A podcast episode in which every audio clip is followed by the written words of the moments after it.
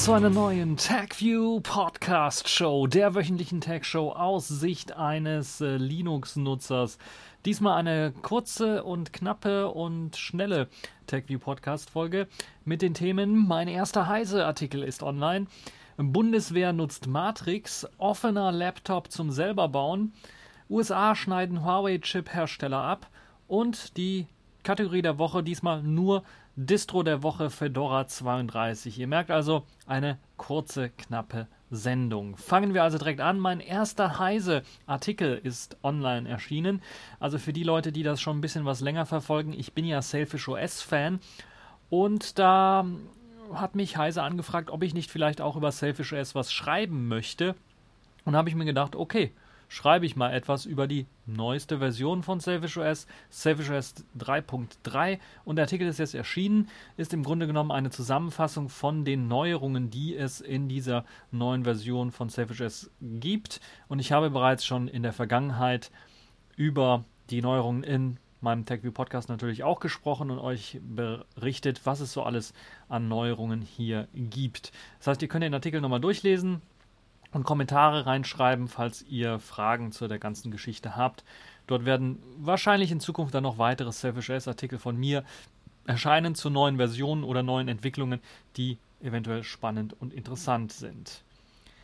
Machen wir weiter mit dem nächsten Thema. Bundeswehr nutzt Matrix. Die Bundeswehr setzt schon seit einiger Zeit auf auch neuere Technologie und Kommunikationsmöglichkeiten. Und für die bessere Kommunikation möchte man jetzt einen Wechsel von StashCat, einer quasi Eigenentwicklung, nicht in der Bundeswehr selber, aber aus Deutschland stammt, auf Matrix machen. Ähnlich wie es bereits schon die Gendarmerie in Frankreich gemacht hat, möchte man das jetzt hier auch in Deutschland machen. Seit April gibt es 30.000 Matrix und 50.000 StashCat-Accounts, die der Bundeswehr zugeordnet worden sind. Die wurden natürlich auch hochgefahren wegen Corona. Und seit Dezember wird auch Matrix getestet, also das dezentrale, offene, freie Netzwerkprotokoll für Chat oder Video oder Audio. Also alles, was irgendwie mit einem Chatprogramm gemacht werden kann, ist hier ebenfalls integriert. Und das ist momentan nur auf dienstlichen Smartphones und Tablets steht das Ganze zur Verfügung aber jetzt in Zukunft soll auch Verschlusssache-Kommunikation damit möglich sein, auch mit Matrix, natürlich dann mit aktivierter Verschlüsselung. Das heißt, dann können auch Verschlusssache ist ja das, was so, ja, landläufig als geheim eingestufte Dokumentation oder ähm, Kommunikation angeht. Ab Herbst soll auch auf äh, Privatgeräten Matrix erlaubt sein. Bisher ist das nur bei StashCat der Fall. StashCat ist aber im Auslaufen. Das heißt, man möchte tatsächlich auf Matrix setzen als freies, als offenes Programm mit eben der dezentralen Struktur, wo man den Server selber betreiben kann. Äh, Matrix wird weiter ausgebaut und ist auch sogar ressortunabhängig. Das heißt, es soll nicht nur bei der Bundeswehr eingesetzt werden können, sondern eben auch in anderen Ressorts der Bundesregierung. Das heißt, anderen Ämtern soll das auch eingesetzt werden. Dazu wird ein eigener Messenger programmiert, der auf dem Riot Messenger, den es für Android zum Beispiel gibt, basiert. Und der nennt sich BW Messenger, steht wahrscheinlich für Bundeswehr Messenger. Und wie ge bereits gesagt, Basisclient ist hier äh, Riot in einer ab abgewandelten Form. Die Verschlüsselung würde, wurde dafür sogar extra umgestellt. Das heißt, man hat eine, ja, keine eigene Verschlüsselung gemacht, sondern eine, die Verschlüsselung speziell eingestellt auf, auf einen Standard, den die Bundeswehr haben möchte. Cross-Signing soll dann möglich sein. Das heißt, dazu wurde eben die Verschlüsselung etwas umgestellt, so dass es die Möglichkeit gibt, sich mit zwei verschiedenen Geräten im gleichen Account anmelden zu können. Das ist äh, bisher bei Riot, glaube ich, nicht der Fall. Da ist es dieses Cross-Signing nicht möglich. Ähm, also wenn das Gerät beispielsweise gewechselt wird, und der Account nicht gewechselt wird, soll es die Möglichkeit geben, weiterhin kommunizieren zu können. Bei der Polizei wird die Technologie auch umgesetzt, beziehungsweise Matrix, da schiebt man auch so ein bisschen drauf. Ich hatte ja bereits die Gendarmerie in Frankreich erwähnt und jetzt auch in Niedersachsen sieht es so aus, dass man auf Matrix setzen möchte und auch in Hessen möchte man dort auf Matrix wahrscheinlich setzen oder wird man wahrscheinlich auf Matrix setzen. Bisher wird dort Stashcat eingesetzt und das könnte in Zukunft eventuell auch durch Matrix ersetzt werden, wenn die Bundeswehr halt eben sehr gute Erfahrungen damit gemacht hat. Es bleibt also sehr spannend, was wir in Zukunft für ja, Messenger benutzen, wenn es um Regierungskommunikation geht. Das wird ja ziemlich wichtig. Jetzt die Corona-Krise hat das ja ein bisschen gezeigt, dass man da auch äh, aufgestellt sein muss und etwas nutzen muss, was eben auch, also ne, man braucht eine Infrastruktur. Und das Beste ist natürlich, eine Infrastruktur selber aufzubauen, weil man dann die Kontrolle darüber hat. Und dann macht es natürlich sehr viel Sinn, auch Matrix einsetzen zu können. Und da bin ich mal froh und optimistisch, dass äh, wir dann wahrscheinlich immer mehr Matrix-Support auch in der Bundesregierung und den verschiedenen Stellen dann bekommen werden. Auch der Polizei übrigens. Machen wir weiter mit einem anderen neuen Thema.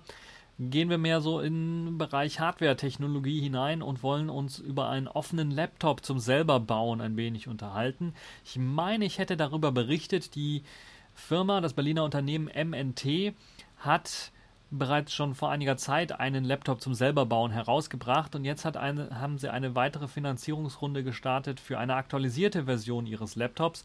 Mit 1300 US-Dollar ist man mit dabei. Ähm, das soll der Spaß kosten. Wer nicht selber Hand anlegen möchte, kann dann nochmal 200 Euro mehr ausgeben und für 1500 US-Dollar dann eine zusammengebaute Version bestellen. Äh, das der neue Laptop kommt mit einem neuen Gehäuse daher, bestehend aus nur 15 C-gefrästen Elementen, die 1 cm dünner als der Vorgänger sind, aber durch das kantige Design doch ein wenig an sehr robuste ThinkPads erinnert. Mit 12,5 Zoll Full HD Display ist das auch ein etwas größeres Display als bei dem Vorgänger. Dann soll das Ganze auch mit einem ähm, DisplayPort Anschluss am Mainboard mit dem iMX8M Prozessor daherkommen. Das ist derselbe Prozessor, den auch das Pinephone benutzt.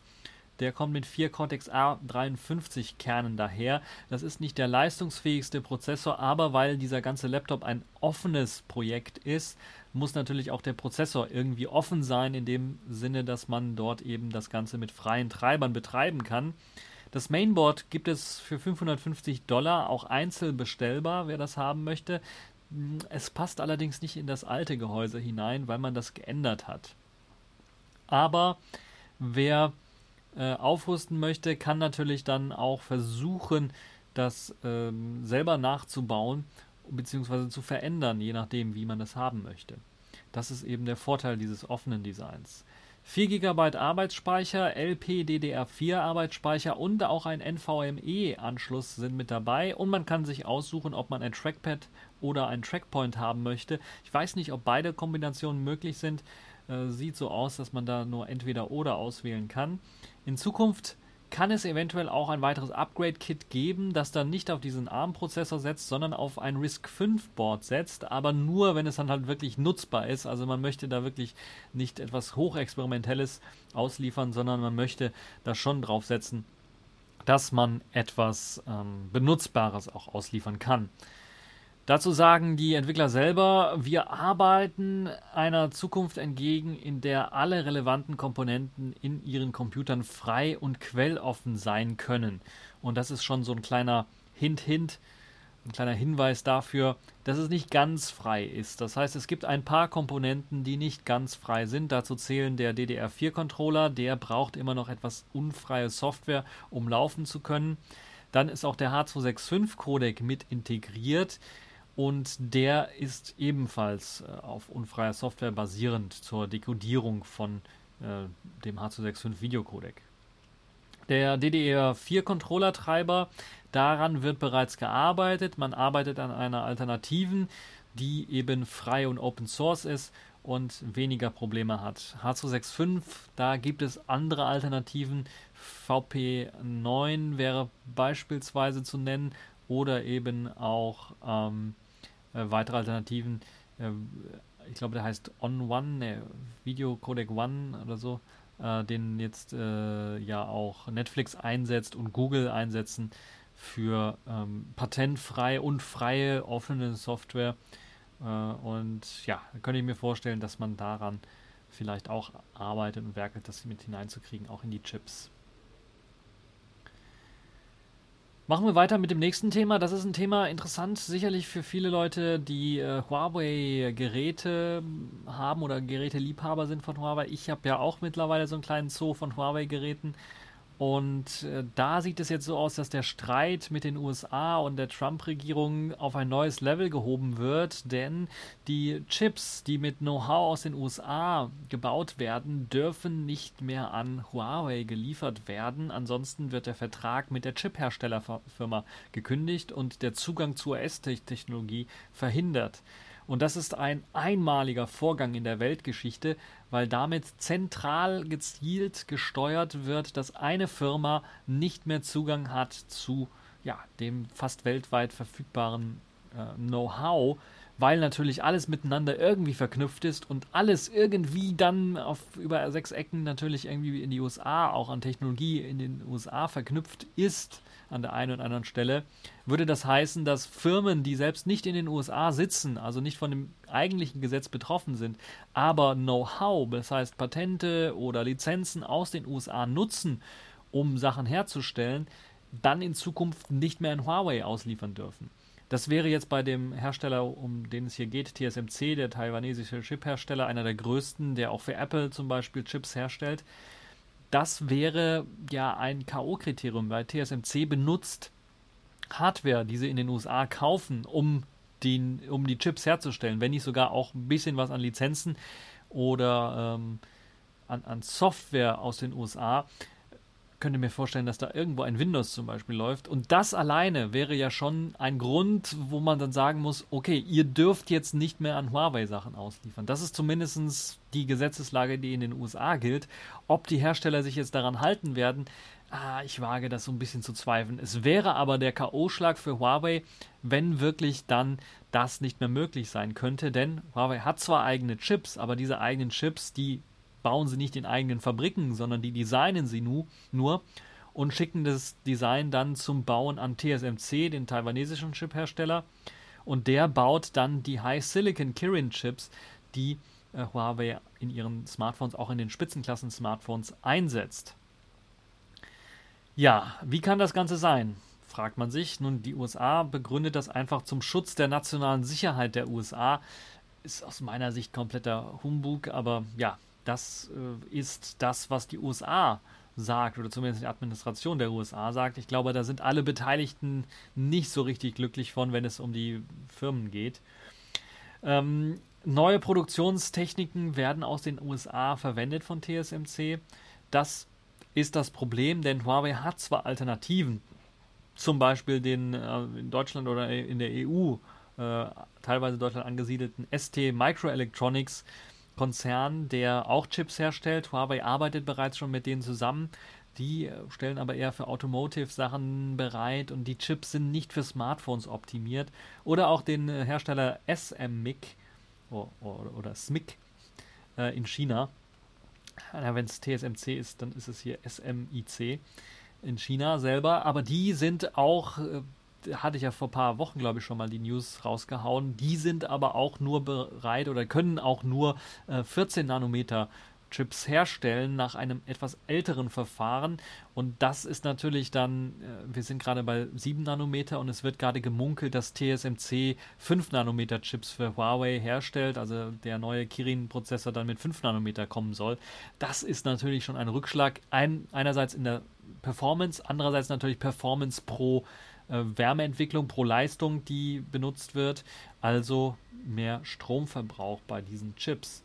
Und ich kann mir nicht vorstellen, das ist das eine. Das andere ist auch, die Performance wird einfach nicht da sein. Das heißt, wenn äh, Huawei tatsächlich sagt, okay, wir wechseln auf SD Microelectronics oder auf SMIC äh, als Fertiger, dann werden sie nicht von 0 auf äh, heute einfach 7 Nanometer oder 5 Nanometer Chips herstellen können, nicht in dieser Qualität, auch wie es TSMC macht und auch nicht vor allen Dingen in dieser äh, Größe, in dieser Stückzahl wird das wohl kaum möglich sein. Und das hat den großen Nachteil, dass ich mir durchaus vorstellen könnte, dass ja vielleicht nicht dieses Jahr, aber dann im nächsten Jahr äh, kein Huawei Flagship mehr erscheinen wird. Zumindest wenn dieser Konflikt weiterhin bestehen bleibt, weil die Hersteller nicht in der Lage sind, eben einen Flaggschiff-Prozessor herzustellen in dieser Kürze der Zeit. Und das könnte dazu führen, dass Huawei vielleicht im nächsten Jahr gar kein Flaggschiff-Smartphone kein Flaggschiff mehr äh, vorstellen wird. Zumindest werden sie keinen Flaggschiff-Prozessor haben. Ähm, ich kann mir durchaus vorstellen, dass sie dann sagen, okay, eventuell, ich weiß nicht, wie das aussieht, vielleicht kaufen die sich die Prozessoren dann von MediaTek, aber MediaTek stellt meines Wissens nach auch bei TSMC her und da haben wir dann wieder den amerikanischen äh, Einfluss drin und dann bleibt ja die Frage, ob dieses Gesetz dann auch dafür, so wie ich es verstanden habe, soll es auch da greifen und das würde dann wirklich Huawei komplett abschneiden vom Rest.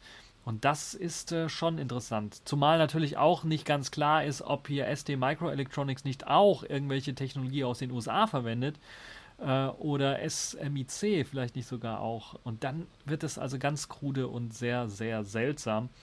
Und das könnte wirklich der K.O.-Schuss für Huawei sein. Aber ich will noch nicht ganz so weit gehen. Die Unkenrufe gab es ja schon zuhauf, äh, wenn es um erste Einschränkungen für, für Huawei ging ähm, jetzt mittlerweile sieht man ja, es hat überlebt, der Konzern hat überlebt und ähm, liefert fleißig weiter Hardware aus, auch wenn teilweise ja Neuauflagen von alter Hardware gemacht wird, um halt eben noch diese Google-Lizenz irgendwie äh, mit drin zu haben und dann zumindest ein bisschen was mehr Leute zu begeistern, äh, weil man ja durch auch bei, durchaus auch bei Huawei merkt, äh, man arbeitet zwar man pumpt richtig Geld rein und arbeitet sehr hart an äh, HMS, also dem Huawei Mobile Services und auch äh, daran, Softwareentwickler zu überzeugen und immer mehr Apps in seinen eigenen Store reinzubekommen. Aber es ist noch nicht da, wo es ein Endkunde äh, erwarten würde, wo es konkurrenzfähig wäre, eins zu eins ein Ersatz wäre für die Google Mobile Services. Und das ist das, äh, was äh, Huawei, wo Huawei dann versucht, eben mit den New Editions, jetzt das P30 New Edition, was jetzt ganz neu rausgekommen ist, dann etwas wettzumachen. Aber man sieht, dass die da eben mit fast leeren Patronenhülsen schießen. Da ist also fast, da ist kein, da ist nichts richtiges Zündendes mehr dabei, was sie da noch reinhauen können. Sie können da nur begrenzt was ändern. Sie können den internen Speicher der Geräte ein bisschen upgraden. Sie können den Arbeitsspeicher anheben. Sie können die Farbe des Gerätes ändern, aber sie können nicht viel mehr am Design ändern. Teilweise werden ja einige Geräte sogar noch mit Android 9 ausgeliefert, weil nicht ganz klar ist, ob sie nicht auch Android, ob sie die, ob die Lizenz nur eben für Android 9 gilt oder auch für Android 10. Und ja, da ist also müssen wir mal schauen. Es sieht so aus, dass das P30 zumindest in der New Edition dann jetzt auch mit Emotion UI 10 basierend auf Android 10 rauskommt. Ich vermute sehr stark, dass man dort sowieso schon vorhatte, eine neue Version mit Emotion UI 10 rauszugeben und sich die Lizenz dafür besorgt hat. Aber ja, wir werden sehen, wie sich das dann da entwickeln wird. Ähm, und die ganzen Genehmigungen, das Genehmigungsverfahren der USA ist eben, führt eben dazu, dass äh, nicht nur Huawei betroffen ist, sondern auch äh, US-Unternehmen keine Geschäfte mehr mit ZTE machen dürfen. Und das ist ja so ein weiterer Handyhersteller, der eigentlich gute Smartphones hergestellt hat und auf einmal von der Bild Fläche verschwunden ist. Die waren auch die ersten, die ja so ein Dual, einer der ersten, der die äh, zumindest die Wiederbelebung eines Dual-Display-Smartphones gemacht haben vor ein paar Jahren. Mittlerweile ist LG da groß im Geschäft äh, mit einem Add-on. Ähm, hat die Idee also ein bisschen was weitergedacht. Also ZTE war nicht ganz so schlecht. Ich erinnere mich an das ZTE Axon äh, 7 zum Beispiel. Sehr gute Stereo-Lautsprecher, sehr guten Audio-DAC, ähm, was ich ja auch äh, getestet hatte. Also ein sehr gutes Smartphone ebenfalls. Und ja, die Exynon 10er Reihe, glaube ich, man musste 8 und 9, glaube ich, der 8 gab es noch, aber mit sehr weiter Verzögerung, weil da auch die OS-Einwirkungen richtig, Auswirkungen richtig groß waren, weil eben ZTE zum Beispiel auf Qualcomm Snapdragon-Prozessoren gesetzt hat und dann keinen Zugriff mehr auf die hatte. Und die hatten nicht irgendwie sich da so ein Pool von 10.000 oder 100.000 oder Millionen von äh, diesen Snapdragons vorher schon gekauft, um die dann nutzen zu können, sondern die haben dann eher konservativ reagiert reagiert ähm, oder agiert, um eben ihre Smartphones herzustellen. Die hatten einfach keine Prozessoren, keinen Zugriff darauf. Sie haben auch keine eigenen Prozessoren, wo sie darauf zugreifen kon konnten. Also die hatten, sind da in sehr große Schwierigkeiten geraten und ja, kann mir durchaus vorstellen, dass das da für die auch äh, problematisch ist. Aber ich glaube, es trifft den zweitgrößten Smartphone-Hersteller der Welt, Huawei, dann doch ziemlich groß, wenn es, wenn es halt jetzt hier sich bewahrheitet und sie halt eben äh, komplett auf äh, auch die Chip-Herstellung von TSMC verzichten müssten. ja, was bedeutet das? Werden wir ein Mate 40 in diesem Jahr sehen? Ich glaube schon. Ich glaube, die Prozessoren sind bereits schon in Auftrag gegeben und es betrifft nicht laufende Aufträge, diese Beschränkung, aber in Zukunft, also ein P50, ein Mate 50, kann ich mir durchaus vorstellen, dass es schwierig wird, das rauszugeben, falls dieses Gesetz wirklich durchläufig ist bis zum Ende des Jahres und auch durchgesetzt wird und TSMC dann wirklich Aufträge stornieren muss, teilweise auch für zukünftige Sachen. Mate 40, glaube ich, wird noch erscheinen, aber es kann auch durchaus sein, dass die USA Druck macht und sagt, TSMC, ihr müsst eure Aufträge jetzt kündigen, ansonsten kündigen wir unsere Technologieaufträge mit euch. Und erste Reaktion gab es natürlich da auch schon. China hat jetzt angekündigt, dass sie sehr stark äh, Cisco, Apple und andere amerikanische Firmen kontrollieren wollen. Also sie wollen da wirklich schauen, ist das ganze Wettbewerbs ähm, nicht wettbewerbsverzerrend, was sie machen, ist das ganze wettbewerbsfähig, ähm, was sie dort machen, ist das ganze äh, legal, was sie machen. Also werden da auch nochmal die Firmen auch so ein bisschen drangsalieren und richtig schauen, um sie ein bisschen auch zu verlangsamen natürlich. Das ist äh, diese Überprüfungen, Kontrollen, das führt natürlich auch dazu, dass die Entwicklung teilweise etwas langsamer läuft. Das versucht man dort denn jetzt so als Kontermaßnahme zu machen. Alles, es hört sich insgesamt alles so nach Kalten Krieg an und das ist alles irgendwie meh. Also ihr könnt mir natürlich mal schreiben, was ihr von der ganzen Geschichte haltet. Wem ihr da mehr glaubt, ist, glaube ich, nicht die richtige Frage, sondern was bedeutet das für uns Kunden? Das bedeutet für uns Kunden im Grunde genommen, dass da so dieser Handelskrieg jetzt auch auf den Köpfen der Kunden ausgetragen wird, weil halt eben eben Huawei-Kunden äh, durchaus damit rechnen müssen, dass sie in Zukunft äh, Probleme bekommen. Und natürlich auch die amerikanischen Kunden von, also Apple-Kunden im Grunde genommen auch mit Problemen rechnen dürfen, weil halt eben jetzt genauer hingeschaut wird äh, bei, bei Apple und dort auch ein bisschen was drangsaliert werden um dann halt irgendwie so, so, ein so, eine Art Konter zu starten. Also es ist wie im Kindergarten, sagen wir mal ganz ehrlich. Und das passt so ein bisschen zu Trumps Politik. Er benimmt sich ja auch wie so ein Viertklässler, oder nee, Viertklässler wäre ja schon Grundschule, wie so ein, so ein Zweitklässler im Kindergarten oder so. Naja. Machen wir mal weiter. Und zweite Klasse wäre auch Grundschule, ne? Naja, also er benimmt sich wie so ein Kindergartenkind. Und das ist halt eben nicht sehr förderlich. Das so die News in dieser Woche. Ich weiß, es ist noch mehr aufgeschlagen, aber das ist das, was ich so als interessantes äh, aufgeschrieben hatte für diese Woche. Kommen wir jetzt mal zur Kategorie der Woche. Dort habe ich nur ein Thema für euch. Fedora 32 ist da. Und ich habe ja immer mal wieder Fedora getestet, aber beim letzten Test habe ich gesagt, nee, ich mache das nicht mehr, weil das ist, es ändert sich nichts. Es wird nicht freundlicher für den Benutzer, sondern sie bleiben bei der ganzen alten Chose. Sie hauen dort eben halbfertige Sachen raus äh, klar, GNOME Desktop, Vorzeigeprojekt, aber wenn es darum geht, was für benutzerfreundliches zu machen für Fedora, habe ich seit Jahren keine Veränderung gesehen. Codec Installer, bestes Beispiel. Man klickt drauf und es passiert nichts. Ich weiß nicht, warum dieser Codec Installer da. Lasst ihn doch weg, wenn ihr den nicht braucht. Ich habe bereits schon letztes Mal gesagt und es wird sich bei Fedora 32 nicht geändert haben. Da bin ich mir relativ sicher. Deshalb werde ich das auch nicht mehr reviewen, das Fedora 32 äh, in einem Video, bis sich das nicht irgendwie äh, maßgeblich geändert hat. Vielleicht in zwei, drei Jahren nochmal, wenn da eine neue Fedora, was weiß ich, schieß mich tot 40er Version oder sowas rauskommt, werde ich das nochmal anschauen und gucken, ob sich was geändert hat. Aber ich bezweifle es sehr stark.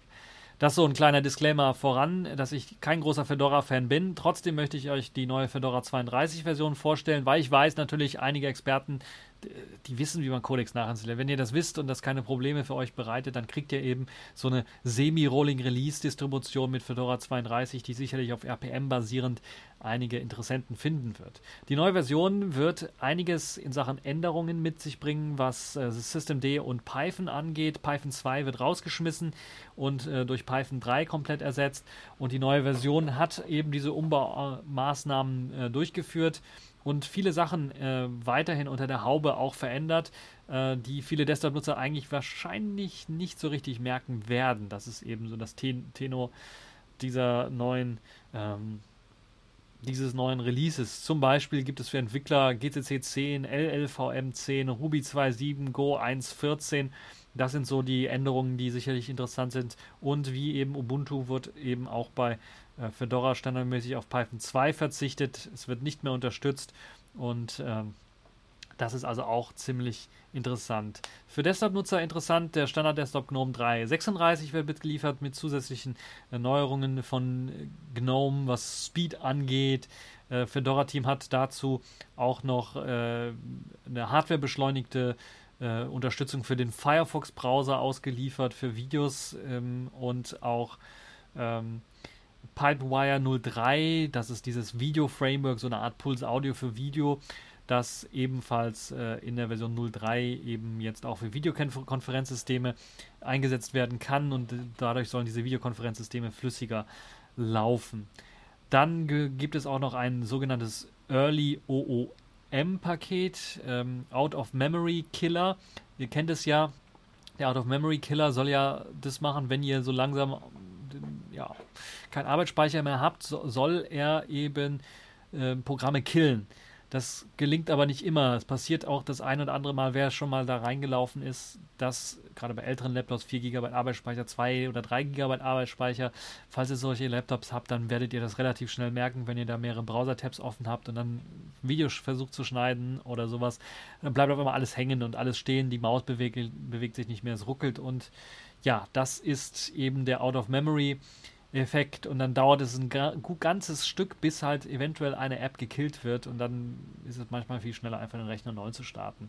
Jetzt gibt es einen Early OOM, also ein Out-of-Memory-Killer, der soll standardmäßig bereits schon bevor der Arbeitsspeicher so voll läuft, dass man also nicht mehr das Gerät flüssig bedienen kann, eingreifen. Und er soll dabei helfen, eben bei der Verwaltung des Arbeitsspeichers äh, das in den Situationen zu verbessern, wo halt eben der Arbeitsspeicher sehr stark ausgelastet ist. Und dann sollen bereits schon Sachen gekillt werden, also früher gekillt werden, als das vorher der Fall war, so dass das Desktop flüssiger, dass das Desktop-Erlebnis flüssiger vonstatten geht und das System sich eben nicht komplett aufhängt. Äh, das ist eben Ziel des Ganzen. Das soll nur auf der Fedora 32 Workstation aktiviert sein, also nur auf der Desktop-Version. Für Serverleute äh, sollte das nicht aktiviert sein. Da will man das eventuell unter Umständen auch gar nicht haben.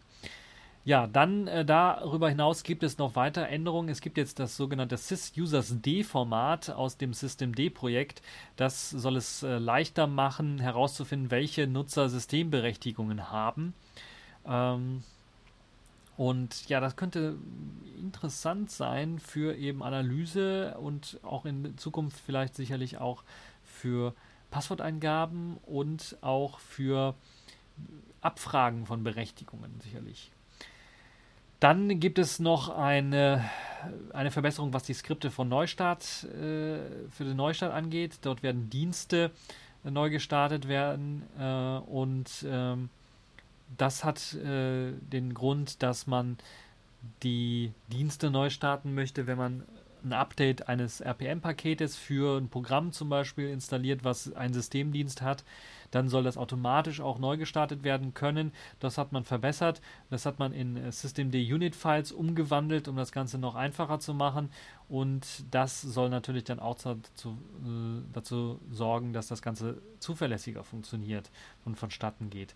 Weil nichts ist blöder, wenn ich meinen Systemd oder UDEF dann aktualisiere und auf einmal funktioniert gar nichts mehr und alles friert ein.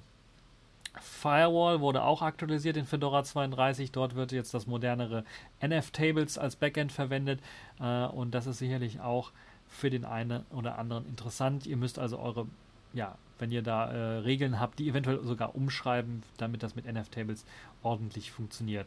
Das sind so die ja, großen Änderungen von Fedora. Fedora gibt es eben als in verschiedenen Versionen, auch für die AArch 64, also ARM64-Plattform äh, gibt es das Ganze, aber auch ähm, direkt als Portierung für den ROC 960, ROC Pro 64 und ROC 64 gibt es Images, die bereitgestellt werden. Die könnt ihr euch runterladen und natürlich dann die ganz normalen 64-Bit-Images für den x86 64 Intel äh, AMD-Prozessoren.